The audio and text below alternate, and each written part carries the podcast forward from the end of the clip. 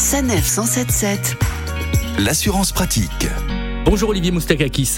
Bonjour. Vous êtes le cofondateur du site assureland.com et on vous retrouve comme chaque semaine pour parler assurance automobile. Aujourd'hui, c'est un des fléaux sur la route, la conduite sous l'emprise de l'alcool ou l'emprise de la drogue, voire les deux combinés.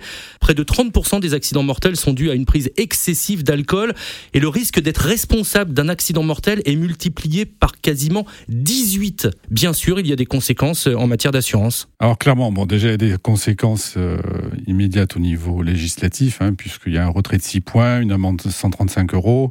On peut immobiliser votre véhicule, on peut suspendre, voire annuler votre permis. Et vous pouvez risquer, en cas de récidive, jusqu'à 4500 euros d'amende, voire de la prison ferme. Alors maintenant, au niveau assurance, qu'est-ce qui se passe? Bon, là aussi, il y a une définition qui est claire. Celui qui conduit, c'est celui qui ne boit pas. Donc c'est un impératif absolu en matière d'assurance automobile. Le code des assurances là-dessus est très clair certaines garanties peuvent être totalement exclues. Donc pas d'indemnisation pour le conducteur blessé s'il est testé positif ou si son véhicule est endommagé.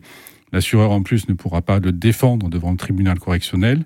Et en plus, l'assureur est en droit de résilier votre contrat d'assurance sans attendre la date de renouvellement et en ne donnant qu'un seul mois de préavis et de majorer les primes jusqu'à 400%. Là, on parle d'alcool, c'est la même chose pour la drogue? C'est la même chose. Précision également, euh, la conduite sous l'emprise de l'alcool, vous parliez hein, de toutes les sanctions. Pour un jeune conducteur, c'est-à-dire qui a moins de deux ans de permis, c'est zéro alcool. Ah, c'est zéro alcool, tout à fait. D'accord. Et donc pour un jeune conducteur, conduite sous l'emprise de l'alcool, le permis, il faut le repasser. Complètement. Donc voilà, nous sommes en vacances. Merci de bien respecter cet adage. Celui qui conduit, c'est celui qui ne boit, pas. donc, donc avant de partir en soirée, on désigne le fameux Sam, celui qui conduit. Tout à fait. C'est celui qui ne boit pas. Merci beaucoup Olivier Moustakakis. Vous êtes le cofondateur du site assureland.com. On vous retrouve la semaine prochaine. Merci. Retrouvez toutes les chroniques de Sanef 177 sur sanef177.fr.